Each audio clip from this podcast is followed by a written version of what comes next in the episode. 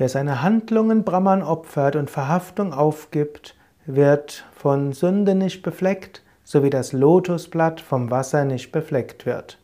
Das war Bhagavad Gita, fünftes Kapitel, zehnter Vers.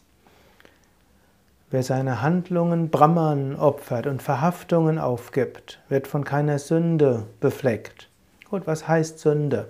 Wenn wir etwas Schlechtes tun, wird etwas Falsches tun, anderen schaden, bleibt etwas zurück in unserem Geist. Angenommen, du hast jemand anderen verletzt, da bleibt etwas in dir. Yogis würden sagen, in Wahrheit sind wir alle eins. Wenn du gegen diese Einheit verstößt, spürst du das. Irgendwo merkst du, es war nicht richtig. Irgendwas hindert dich daran, dich anschließend glücklich zu fühlen. Jetzt ist es aber so, dass man nicht handeln kann, ohne irgendeinem Menschen auch mal weh zu tun. Wenn du einem Menschen einen Gefallen tust, kann es sein, dass er irgendwo denkt, du willst ihn abhängig machen. Angenommen, du tust ihm keinen Gefallen, dann fühlt er sich vielleicht nicht ausreichend beachtet oder ist verzweifelt. Tust ihm etwas, denkt er, du erwartest Dankbarkeit und so weiter. Du kannst alles tun, was du willst, um anderen zu helfen. Konflikte entstehen trotzdem. Das soll jetzt nicht heißen, dass du nicht probieren solltest, anderen Gutes zu tun. Selbstverständlich solltest du probieren, anderen Gutes zu tun. Selbstverständlich ist es wichtig, dass du die Gefühle anderer respektierst und dass du das, was du tust, unter Berücksichtigung auf die Wirkungen tust, die du auf andere vielleicht hast. Aber sei dir bewusst, ganz reine Handlungen, die niemand als anstößig empfindet, sind nicht möglich.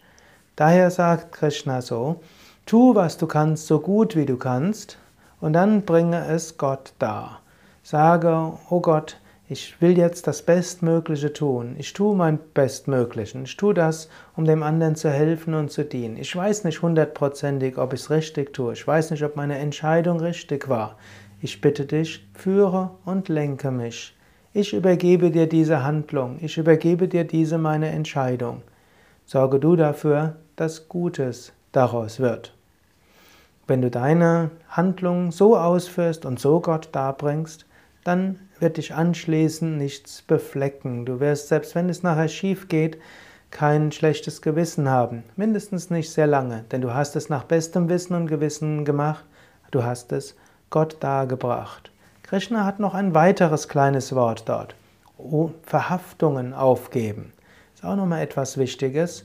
Manchmal musst du auch die Handlung aufgeben, manchmal musst du Erwartungen aufgeben. Hm, manchmal ist es gut, was Gutes zu tun, ohne zu hoffen, dass, man, dass du gelobt wirst dafür. Das heißt auch, Verhaftungen aufzugeben. So überlege, was du heute oder morgen besonders tun willst, was du besonders Gutes tun willst. Und du kannst es jetzt schon Gott darbringen.